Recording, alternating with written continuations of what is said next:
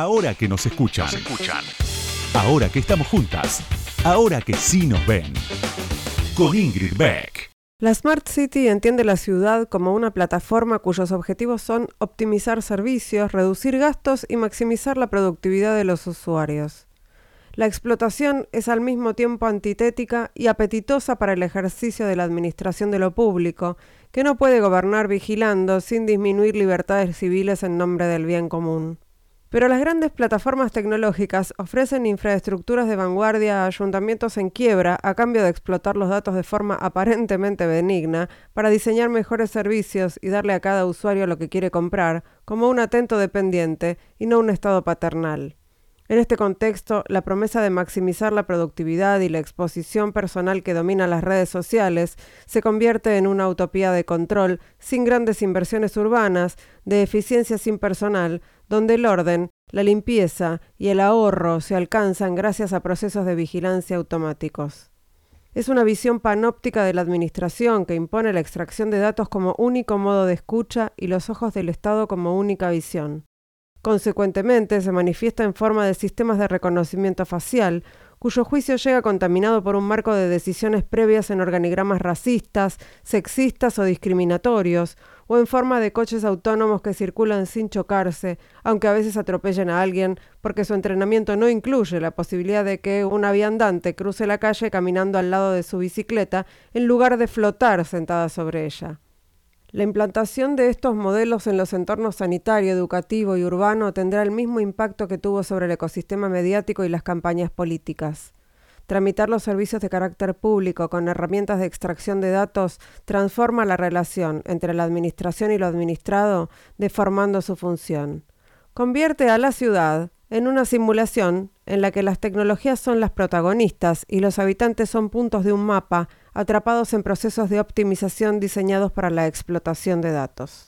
La ideología Smart City es la de empresas de logística como Amazon o Uber, cuyos trabajadores orinan en botellas y duermen en sus coches porque hasta sus funciones orgánicas han sido optimizadas hasta desaparecer de la ecuación. Son modelos que prometen mejorar el funcionamiento de industrias a las que transforman rápidamente con su potencia implacable para beneficio propio y descalabro general, de la venta de libros al transporte público pasando por la producción de contenidos y noticias. La humanidad, tanto trabajadores como usuarios, queda penalizada por algoritmos que gestionan el sistema para la optimización de los resultados que promete la empresa, lo que no constituye un problema para Amazon o Facebook, porque pueden reemplazarlos cuando se rompen o recuperarlos con una bonificación y una app de meditación aural. Sobra gente para trabajar en sus almacenes, repartir sus paquetes y empaquetar sus productos. Para esas empresas, el objetivo último es deshacerse completamente de su plantilla humana y dejar el mundo en manos de una cadena perfecta de automatización. La ciudad no puede aspirar a deshacerse de sus habitantes para que todo sea perfecto. Su función es optimizar para el bienestar de millones de humanos en todos los estadios de su vida, incluyendo los menos productivos. Debe priorizar el cuidado y la conservación de las infraestructuras sobre la innovación y promover valores como la inclusión, la justicia y los cuidados por encima del beneficio económico. Debe buscar la supervivencia de todos sobre la excesiva comodidad de unos pocos. Son párrafos del libro Contra el futuro, Resistencia Ciudadana frente al feudalismo climático, de Marta Peirano, que editó recientemente Debate. Ahora que nos escuchan, una marea verde de sonido. Con Ingrid Beck.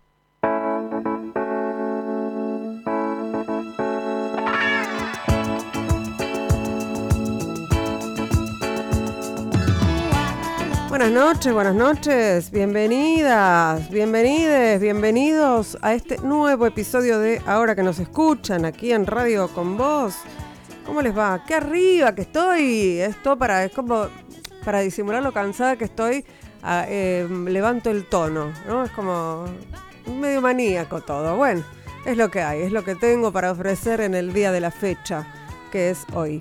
Eh, hoy, además, estoy contenta porque este programa me pone contenta siempre, en realidad. Me parece un espacio muy agradable, ameno, eh, emotivo y en el que hago lo que quiero y hablo con la gente que quiero hablar, que no es poco.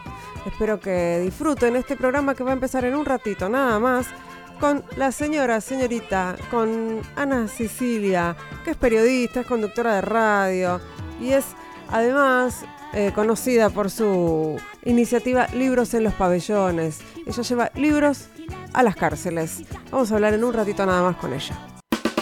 Ahora que nos escuchan, ahora que vos me escuchás, te cuento algo más sobre la invitada de hoy. Ahí va.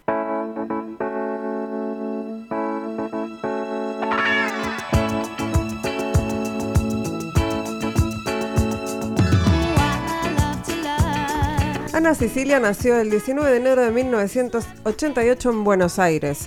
Es periodista, conductora de radio y televisión, activista por los derechos de las personas privadas de libertad y es impulsora de la iniciativa Libros en los Pabellones, entre muchas otras cosas. Hija de una comerciante y un obrero metalúrgico, nació y pasó su infancia en Bursaco, en el sur del conurbano. En su casa no había libros, así que se iba en bicicleta a la biblioteca de Adrogué a hacer la tarea. Sus primeros libros los compró con el sueldo que ganaba como moza o como camarera, se diría ahora, mientras estudiaba comunicación social en la Universidad de Quilmes. Se recibió y fue la primera universitaria de la familia. En 2017 pisó por primera vez un pabellón en la Unidad 9 de La Plata y así nació su proyecto Libros en los Pabellones. La iniciativa quiere descentralizar las bibliotecas, una idea que de a poco fue extendiéndose por diferentes provincias de la Argentina. Lleva entregados más de 4.500 libros y va por más. Con esa tarea nació la Fundación AS de la que es presidenta. En su perfil de Twitter, Anita tiene una foto de una biblioteca móvil que lleva su nombre en la unidad 43 de González Catán. Y además de contar sobre su profesión, en su biografía sumó otro detalle va a ser la mamá de Juancito. Y sumamos otro detalle, y es que se casó hace pocos días y está, eh, mm, o sea, su luna de miel, eh, entre otras cosas, está pasando acá, hoy, en Radio con vos, en Ahora que nos escuchan. Bienvenida, Anita Sicilia, ¿cómo estás? Muy bien, muy bien. Muchas gracias por la invitación, Ingrid. Un lujo, un placer estar acá con vos y bueno, con todo el equipo, por supuesto, y la audiencia, ¿no? Del otro lado acompañando. Eh, sí, todo, toda esa revolución de 2022 es un poco potente, ¿no? Pero sí, estamos acá de luna de miel en Radio con vos, con todo el equipo. bien, feliz, contenta y muchas transiciones. Sí. Eh, renunciaste a todo eh, para dedicarte a la fundación eh, que lleva tus iniciales. Ahí es capcioso, ¿eh? Sí, ahora después te cuento bien el detalle de Ask. estás, dijimos, estás embarazada, te casaste, Wow. ¿Sabes qué? Tengo un audio con una presentación tuya que ahora queda totalmente vieja, ¿no? Pero la quiero escuchar es de, los episodios de, Soy Leyenda, así se llama, ¿no? Sí. en el que también participé, que están esos, esas cápsulas, están en YouTube. Las pueden ver, son como pequeños, como pequeños, eh, no sé, bios, ¿no? de cada una. Eh, Linda iniciativa, porque éramos varias mujeres, ¿no? De Argentina, cada una con sus distintos proyectos y eh, estuvo bueno porque se armó un mix muy interesante. a mí me dio un poquito de vértigo porque no, lo audiovisual no ah. es lo mío, la tele o lo que... Pero salió hermoso. Ponele, qué sé yo. Vamos a escuchar a Anita Sicilia presentándose a, sí misma hace pocos meses, pero ahora es otra. ¿Cómo? Ahora le preguntamos. Soy Ana Sicilia, Anita para los amigos. Soy licenciada en comunicación social. Fui modelo publicitaria, pero ahora soy muy feliz llevando libros a las cárceles de nuestro país. Nací en Bursaco, soy hija de un obrero metalúrgico y de una comerciante. En ese entonces, en mi infancia y en los primeros años de mi juventud, no tenía biblioteca en mi casa. Pero sí, a mis siete años tuve mi primer libro. Y el único que me regaló mi papá en lo que va de mi vida. Un libro de poesía. Cuando me lo dio, dije, yo no entiendo nada de esto. Lo que sí entendí, y lo entendí años después, o lo estoy tratando de entender, es la importancia del libro. Porque esa vez mi papá me miró a los ojos y me hizo un regalo. Lo que nunca imaginé que ese regalo, hoy, yo lo iba a estar reproduciendo en todos los pabellones de las cárceles que voy recorriendo.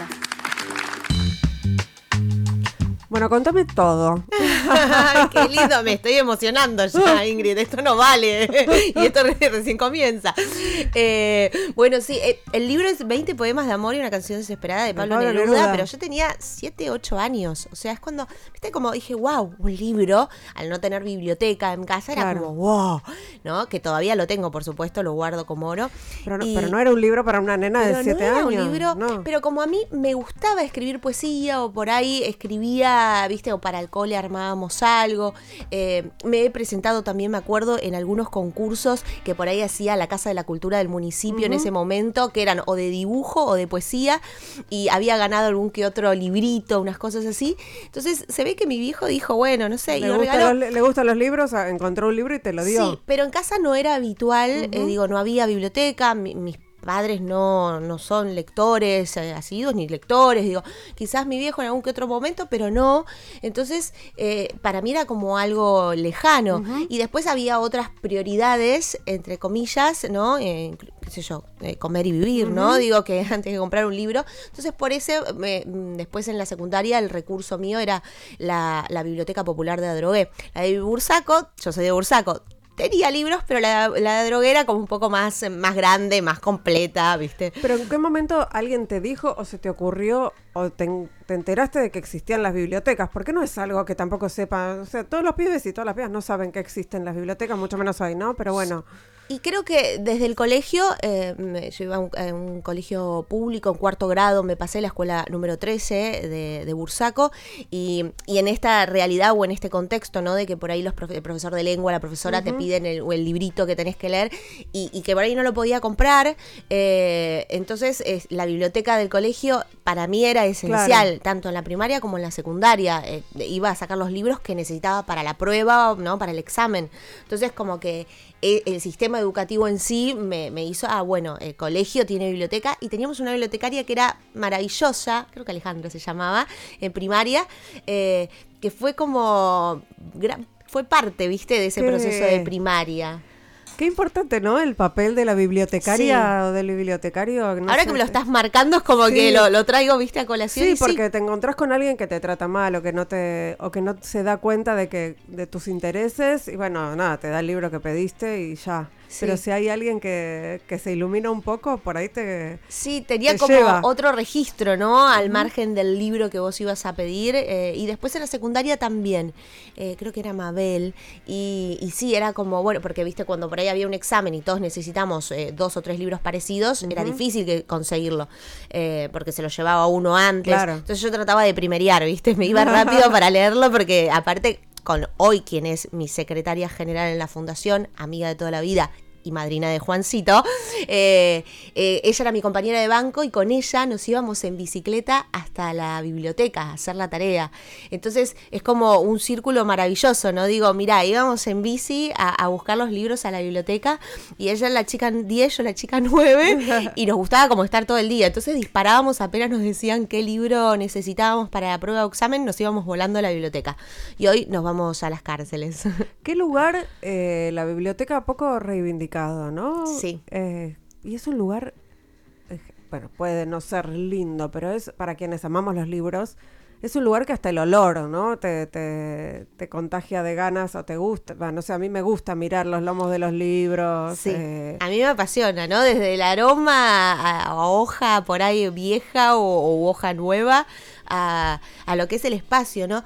Yo decía cuando, o ahora, ¿no? Que uno mira para atrás y eh, al no tener en casa biblioteca y por ahí salir a ir a la casa de mis amigas algo de- del barrio o a alguna que otra del colegio, de otro lugar, o incluso después en la universidad y ver que, no sé si por ahí sí tenían padres profesionales como incluso su escritorio y su biblioteca grande, ¿no? Y yo pasaba, era como una, un fetiche, ¿viste? Y tocaba la biblioteca los libros como, ¡ay, qué lindo! ¿Cuándo la tendré, no? Y hoy es como, ¡uh! Tarda en llegar, pero al final hay recompensa. Yo eh, conocí a una familia que no era lectora, pero que se ve que le gustaban las bibliotecas y tenía de decorado en la casa lomos de libros. Era Lomos. Era como falso, ¿entendés? Era como falsos Sí. lomos, como si te viste los libros que los libros antiguos, los de papel Sí, manteca. Eh, bueno, esos, pero no tenían nada dentro. Mira, bueno, dice mucho, ¿no? También. Me acordé de eso, que hay gente que, bueno, le gusta, se ve que solo la biblioteca, ¿no? bueno, ahora en leer. pandemia con los Zooms, eh, digo, de fondo había mucha, capaz Sí. que había ese recurso implementado también. También, sí, el, el fondo de libros, Sí. el fondo falso De de, libros. Bueno, ¿y, y cómo, cómo cambió tu vida? Eh, este año, digo, mm, porque cambió tu vida varias veces, se ve. Sí. Eh, pero este año, ¿qué, qué, qué pasó que decidiste dedicarte solo a- al tema de los libros en los pabellones? Hace nueve años ya que vengo trabajando en los medios de comunicación, afortunadamente, digo, ¿no? Porque no, no todos los que nos egresamos de, carreras afines, ¿no? Eh, mm, digo, yo soy licenciada en comunicación social en la Universidad Nacional de Quilmes, también digo el privilegio de haber podido transitar la universidad pública, eh, porque aunque sea pública y gratuita, digo, implica, ¿no? Una inversión también. Entonces, digo, de ese lugar ya eh, siento agradecida de poderlo ver, poder haberlo transitado, ¿no? La vida universitaria que tan linda es. Y, y, y bueno, el proyecto Libros en los Pabellones, que, que, me abracé a él sin querer queriendo, como digo siempre, en octubre del 2017, ahora hizo cinco años, el 3 de octubre. Eh, nunca imaginé que llegué a 7.000 libros ya entregados en ah, este último lapso. Eh, pero porque le metí pata este tiempito y, y 10 provincias recorridas, ahora a principios de octubre fue la, última que hice, la número 10, porque bueno, ya estoy eh, cursando el sexto mes de embarazo entre el tercer trimestre, entonces el me dijo, para un poquito, bajemos. Pero, pero esta transformación o esta transición quizás de este año fue porque eh, amo lo que hago, eh, llegar al pabellón, ingresar con libros y mm, y, estaba un poco tomada por las horas eh, televisivas, ¿no? Eh, el canal estaba, yo estaba en ese momento de todo este año y el año pasado, desde el 2020, estaba en IP y en Canal 9 fui soltando otros trabajos anteriormente, crónica, distintas radios, y, me había quedado eh, nucleada ¿no? con el Grupo Octubre en ese momento. Y, bueno, estaba por ahí desde las 3 de la tarde hasta las 10 de la noche cuando tenía bendita, eh, de lunes a viernes, y sábados y domingos me tomaba un vuelo y me iba a las cárceles eh, del interior. Todo eso con mi sueldo, con, viste, como, ah, después cuando se va como corriendo de boca en boca, de pabellón en pabellón, de medio en medio, eh, alguna que otra provincia me invitaban, pero no era el común. Pero bueno, donde me invitaban, después sabía que me quedaba un margen en la tarjeta para sacar el próximo pasaje, ¿no? Invertir eh, eh, en mi sueño y en algo que también me hace feliz, ¿no? llevar eso, digo, es llevar libertad, es llevar un mundo, ¿no? Cada libro. Y, y son todas donaciones. entonces eso fue creciendo, fue creciendo y bueno, y este último año ya estaba como eh, no, quiero caer por ahí eh, en una cuestión como espiritual, ¿no? Pero digo, como mi alma necesitaba como abocarse a eso que te hace estar 24/7 con una sonrisa y que no te cansas nunca de hacerlo. Y era estar en el pabellón llevando libros, ¿no? Con una charla mediante, digo, hay todo un ida y vuelta pero y, y, y, los medios como que me yo sentía que me estaba que me absorbían más de lo que o que quizás, eh, hasta, a ver, distintas cosas no se me pasaban, pero digo, puedo dar más en, el pabellón que quizás lo que puedo entregar hoy en, los medios de comunicación, ¿no? Y después de cierto tránsito en estos nueve años, eh, bueno, sentía que si yo no paraba y, viste, mirás todo el escenario para ver cómo encarás o por dónde enfocás, se iba a debilitar este proyecto que con tanto sacrificio eh, tomó su, su resonancia, su volumen. Y bueno, hace dos años que venía con el proceso de armado de la fundación, que lleva sus tiempos, todo, y ahora bueno, salieron los papeles, salió todo y, digo, a ver, eh, si bien el trabajo a mí me permitía viajar, pagar la nafta, llevar los libros acá, allá, eh, tenía, dije, bueno, me tomo un parate de cuatro o cinco meses, me aboco y me enfoco en la fundación y, ahí estoy escribiendo un librito eh, ah. sobre este recorrido de, cinco años, eh, medio entre etnográfico y antropológico, digo yo. Pero bueno, son cosas que a veces en la vorágine diaria televisiva, si no, si no pones un freno y decís, bueno, pará, vuelvo a tirar las cartas, no, no podés como enfocar, ¿no? O abrazarte a eso. Estamos charlando aquí en Ahora que nos escuchan con Ana Cecilia, Anita, para les amigues. Ahora que nos escuchan. Entrevistas a las mujeres que mueven el mundo. Con, Ingrid Beck.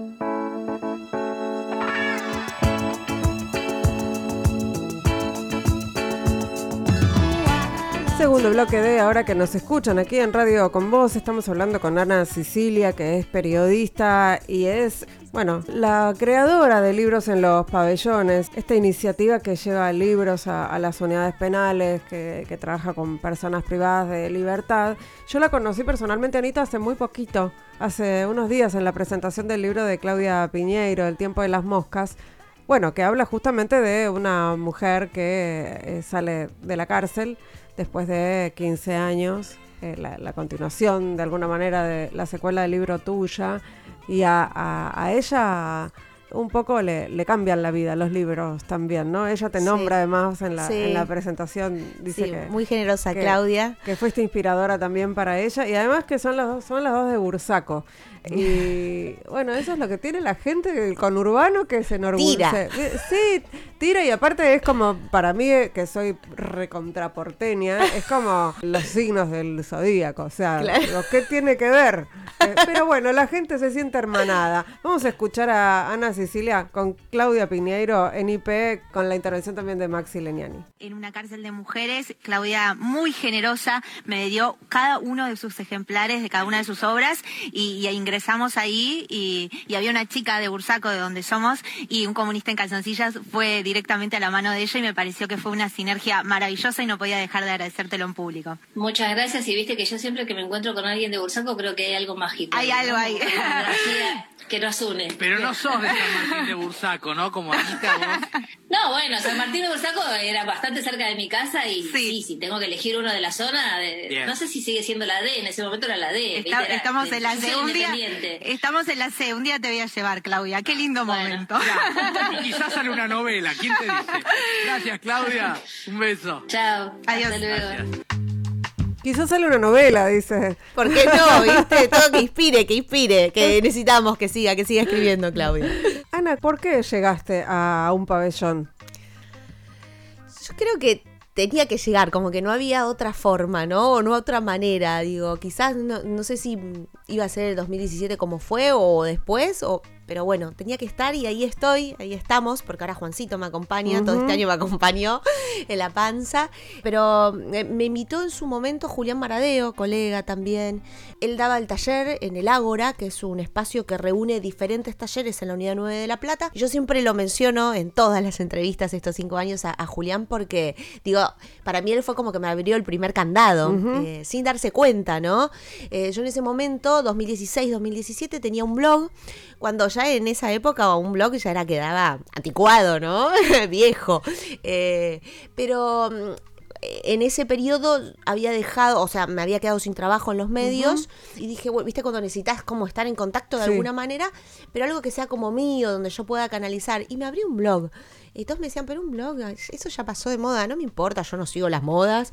Y empecé a escribir historias de mujeres reinventadas, pero no precisamente conocidas ni celebridades, sino la amiga de una amiga que se habían ido del país, ponele, y, y reinventaban sus vidas, eh, cambiaban completamente de profesión, bueno, y era un poco, digo yo hoy, era un poco mi búsqueda también, Sí. ¿no? A nivel inconsciente. Y empecé a escribir, entonces eh, todas, todos los meses publicaba una entrevista de alguna reinventada. Julián Maradeo llega a eso mediante Facebook y me dice, che, ¿no querés venir a contar tu acercamiento a la escritura o por qué lo haces a la unidad? Dije, ¿por qué no? Obvio.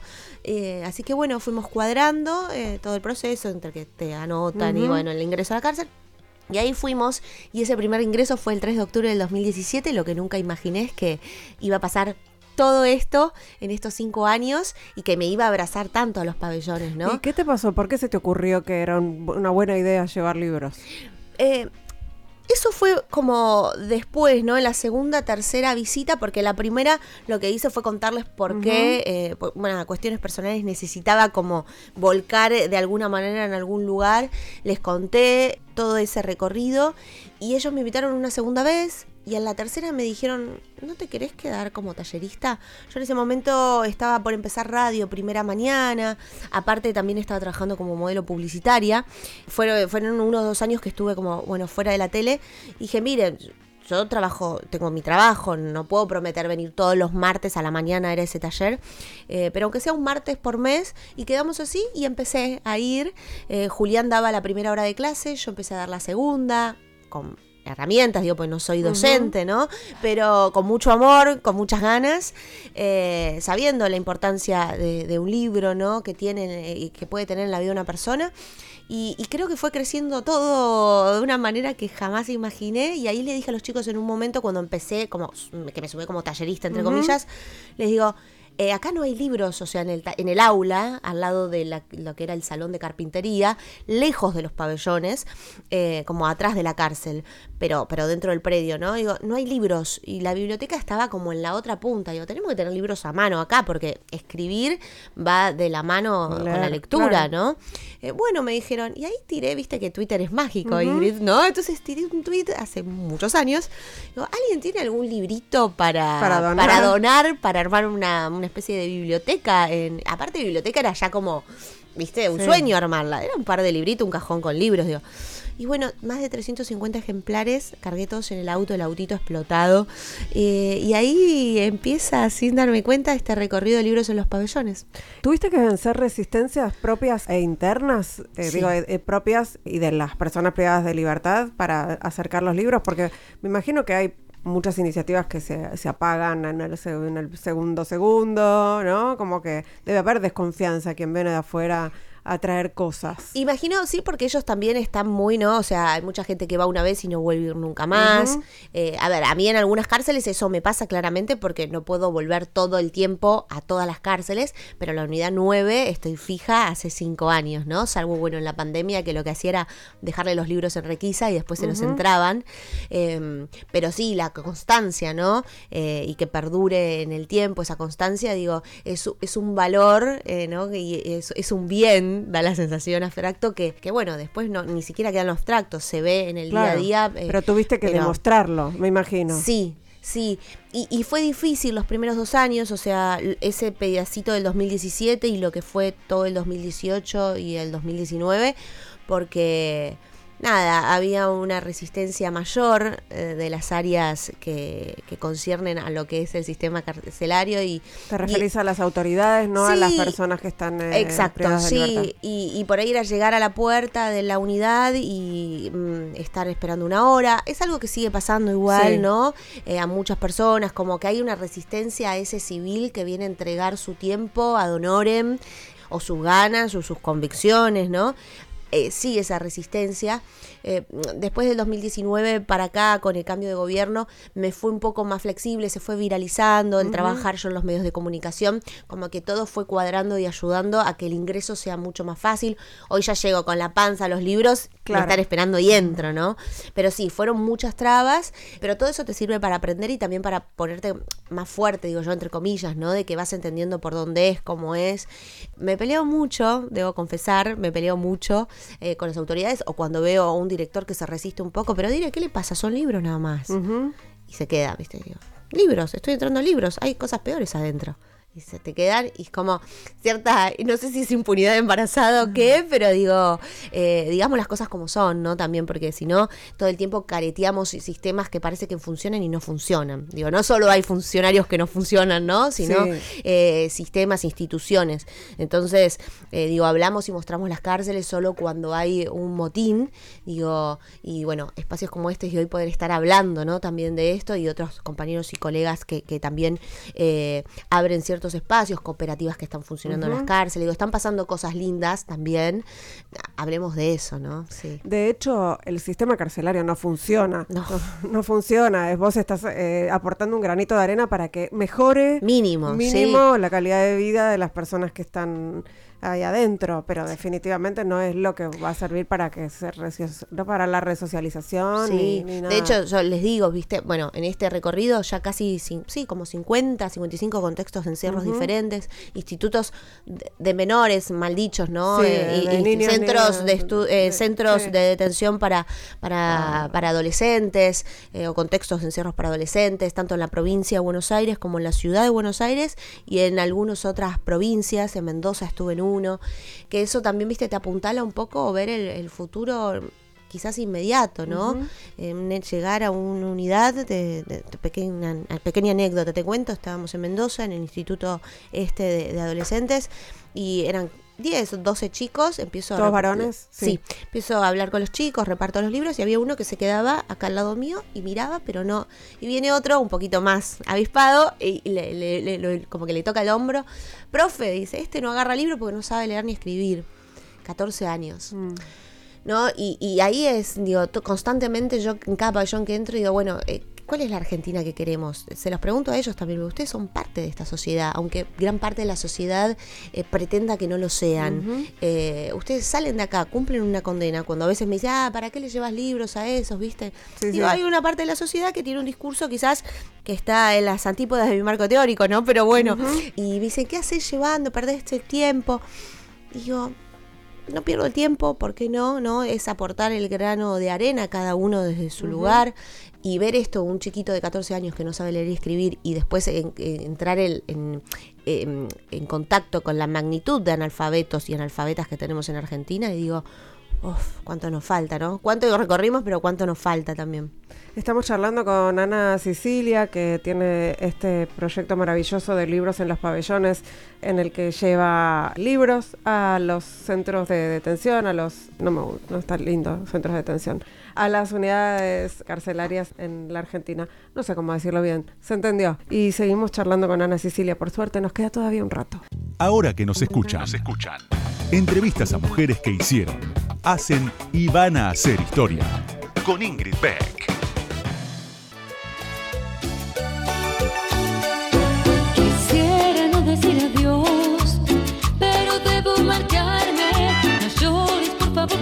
Sí, sí, sí, sí. Esto es ahora que nos escuchan. Es ahora que nos escuchan. Estamos escuchando a Gilda. Sí, es así. Yo confieso, escucho a Gilda solo en fiestas. No es que soy así gildista, pero la pusimos porque es uno de los temas favoritos de nuestra invitada de hoy, Ana Sicilia. ¿No es cierto? Sí, muchísimas gracias. Dije, mira qué casualidad, ¿no? qué lindo detalle. No, Muchas gracias, me encanta. Lo pongo en los pabellones. Cuando está la energía un poquito baja, pongo Gilda y que levante todo. Eh, quiero eh, saber cómo es, eh, cómo fue para vos esto de ir, eh, como- hablamos de la resistencia de las autoridades, hablamos de que hay que vencer la resistencia también de las personas que están privadas de la libertad, y yo me imagino que te ven llegar a vos, si no la conocen, ahora van a ver fotos, pero es, sos preciosa. Ay, muchas gracias. Eh, me sonrojo. que- me imagino que algunos se habrán preguntado, ¿qué viene a hacer esta mina acá, a este lugar, no? ¿Cómo encarás eso? Eh, creo que lo, se rompe cuando yo tengo una frase con ellos de lo que pasa en el pabellón queda en el pabellón. Eh, ahí a veces me abro cuestiones muy personales, muy muchas fibras íntimas, ¿no? Que me llevan también a, a abrazarme de alguna manera a este proyecto que, que- que nació así, fue creciendo en el andar, ¿no? Y poniéndole mucho de, de amor, tiempo, sobre todo, que el tiempo no se paga con nada. Nada. Eh, O sea, es trabajo no remunerado, ¿verdad? Exacto, sí, sí. Por eso también he estado, de, bueno, de- del armado de la fundación, ¿no? Para, para, bueno, de- dejar de poner plata uno del bol- del bolsillo eh, y que sea colectivo. Em, pero, pero sí, a ver, quizás no resistencia o esa, viste, como una mirada, ¿no? De distancia, de ¿esta qué quiere? ¿De dónde viene? Y yo cuando llego y, y lo fui como aprendiendo, incorporando en los distintos recorridos, eh, eh, insisto, hoy miro y digo, 50 contextos de encierro, 10 provincias, es un montón. Es un montón. Y eso también me fue haciendo crecer a mí de alguna manera como, como persona y digo, y vas aprendiendo que sí, que no. eh, y improviso cada charla, pero son todas como muy parecidas, porque es como el mismo objetivo, ¿no? Tratar de incentivar la lectura y de, vamos chicos, ¿quieren seguir siendo un número más para un sistema que no funciona?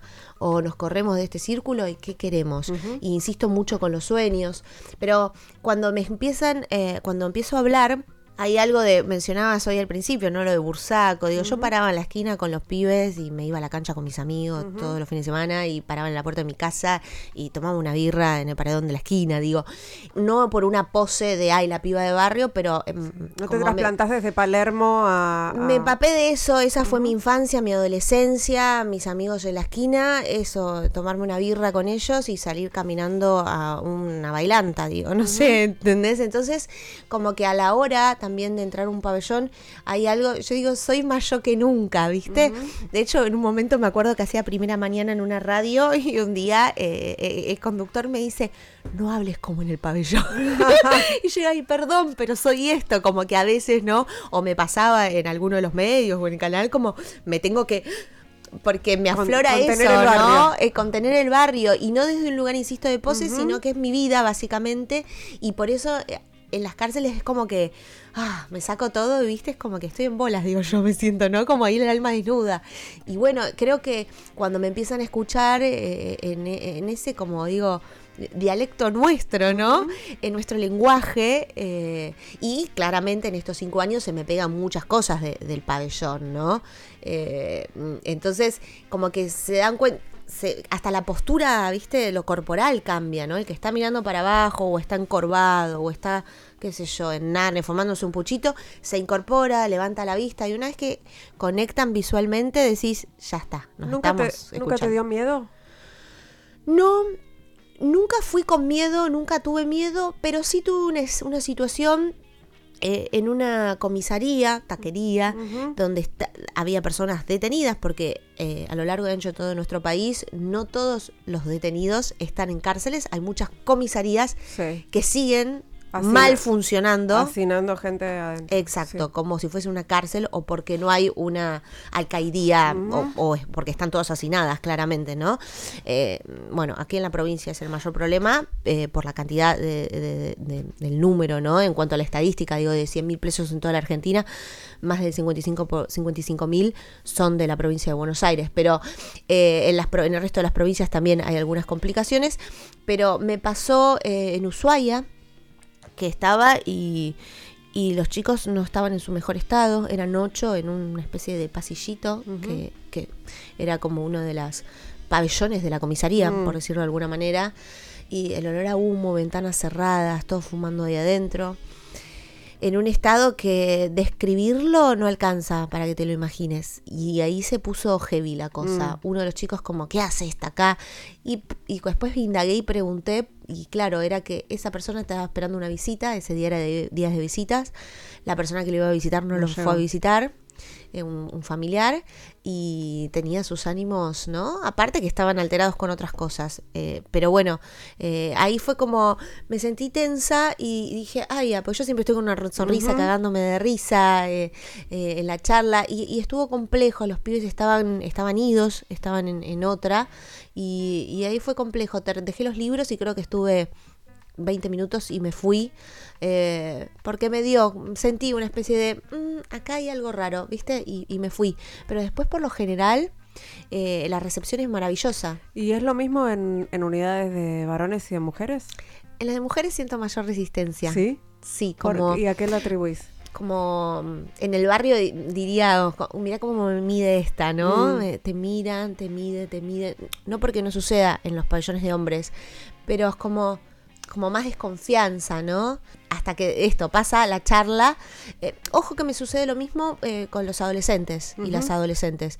Eh, ca- captar ahí me cuesta más la atención. Por ahí tardás una media hora hasta que parte del grupo de los jóvenes o de las jovencitas te empiezan a escuchar, ¿viste?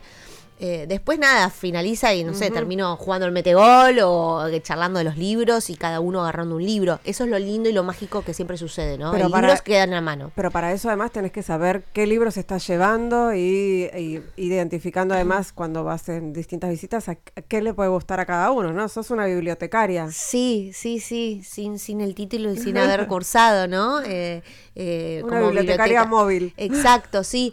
Y, y ahora, bueno, en su momento tenía unos compañeros, amigos que me prestaban un depósito que eh, de lo que fue la pandemia y eso me sirvió muchísimo en los últimos, que creo que casi dos años, año y medio. Ahora tuve que reacomodar todo. eh, y también eh, por esta transición, ¿no? De Anita Sicilia y libros en los pabellones a lo que en un futuro quiero que sea Fundación AS. No solo libros en los pabellones, sino que ese sea el espíritu y la columna vertebral. Y bueno, estamos abriendo a otras aristas, pero... Eh, pero sí, en, en cuanto a la elección del libro, al principio era bueno el que llegaba y llevar cantidad de libros. Y después, eh, a- al poquito tiempo, era, bueno, calidad, ¿no? No me des el libro, no sé, pedía algún libro infantil, por ejemplo, y te venían todas las páginas rayadas y decís, no, esto hay que tirarlo, no hagamos esa caridad eh, falluta, ¿no? Berreta. Eh, prefiero que me den un libro y que sea ese libro que vos volverías a leer, como a veces digo en el speech, a que- o que no me des nada, a que me mandes, no sé, un manual de contabilidad del 98. Claro. Porque no lo vas a leer vos, no. no. lo voy a leer yo, no lo van a leer ellos. Y el fin es incentivar a la lectura, ¿no?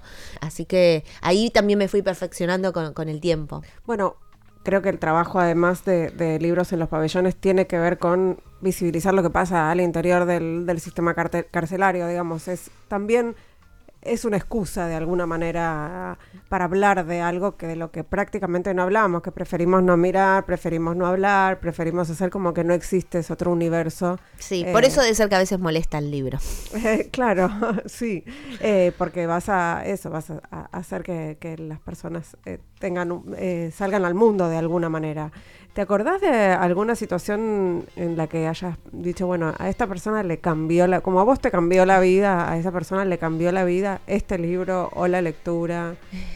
Sí, sí, no sé si así puntual, eh, porque, a ver, también cuando digo, eh, hay una frase que, que la que menciono siempre en los pabellones, no digo, eh, nadie salva a nadie, nadie se salva solo, todos nos salvamos en comunidad, pero sí hay algunas anécdotas que decís, uh, mirá qué bueno que, que ahora lee. Hay algo que menciono siempre, la voy a hacer cortita, pero Jonah, uno de los chicos, uno de mis primeros alumnos, que le costaba, leía como monosílaba, pero y le costaba, y en voz alta casi no podía leer. Y yo a veces llevaba algún libro que estaba leyendo yo y lo, lo hacía como que leamos en voz alta, todos para ir también rompiendo un poco, ¿no? Ciertas estructuras, o que nos saquemos la polilla, digo, ¿no? De encima, las polillas. Y, y, y a él le costaba, pero ponía voluntad. Entonces le dije, ¿qué te gustaría leer si yo te traigo y vos practicás en tu celda, en el rancho, ¿no? Eh, diario, policiales. Entonces yo salía de la radio, me llevaba algunos diarios, viste, de la radio, Sí, en sí, un sí. canal siempre tenés, me llevaba los diarios del día y me iba a clase y le dejaba los diarios a él. Y bueno, con el tiempo fueron pasando los meses y después él leía en voz alta, pero con él pasó un episodio, episodio que es muy fuerte, lo he contado, pero lo voy a abreviar un poquito para no, no comer tiempo, pero viene un día sorprendido porque se había llevado su diario, estaba en el rancho leyendo y un compañero de, o sea, de pabellón, pero en la celda de al lado, Sí. estaba su hijito eh, desaparecido, lo estaba buscando la policía y no, no sabía nada de su hijo, no sabía nada. Entonces le dice, ¿me prestás el diario a ver si hay alguna novedad de mi hijo? Y él se lo pasa y busca, busca en el diario, claro, pero buscaba la foto, a ver si estaba la Sí. foto del hijo. Y se lo devuelve, ¿no? Dice, no, no hay nada. Y este chico sigue leyendo el diario y en el diario estaba la noticia que habían encontrado al hijo muerto. Y él vino con una anécdota, ¿no? Vino con esta anécdo- anécdota que a mí me, me dejó perpleja y, y- y estábamos todos en el salón como, oh, y creo que a él lo movió más porque él no leía tanto, había empezado a leer estos meses co- y practicando más con los diarios y se quedó así y me dice, Anita, no vio la noticia porque no sabe leer. Entonces fue como una enseñanza para todos, ¿no? También, pero fue fuerte por donde lo mires. Es como, eh, digo, lo, lo- lo puedo contar porque tenía testigos, éramos, no sé, Sí. 15 en el aula. Pero hasta él contándolo no podía creer lo que estaba contando, ¿no? De cómo la lectura, digo, te puedes perder de algo así tan importante y bueno, en ese momento la familia todavía no le quería decir nada, digo, había otras cuestiones más personales, que, eh, detalles que entramos después en la charla eh, de- juntos en el aula, pero él se quedó con eso, dice, lo importante de saber leer, ¿no? Y, y bueno, es el día de hoy que lo cuento y es como se me pone la piel de gallina. Sí, a mí también. Ana, se, se nos acabó el tiempo. Te- tengo un montón de temas para hablar con ella. Bueno, vendrá otra vez con Juancito a cuestas ahora, fuera de la panza. Ojalá. Muchísimas gracias por este rato. A vos, Un- muchísimas un gracias. placer. Un placer. Eh, nosotras, nosotros, nosotros nos retiramos hasta el próximo miércoles a la medianoche aquí mismo en Radio con Vos. Hicimos este programón. Mariana Boca en la producción, Lucas Rodríguez Perea en la operación técnica, Melanie Berardi en las redes y Sergio Cirigliano en la musicalización. Ay, nos vamos con Si me das tu amor, Aznar Lebón, hermoso.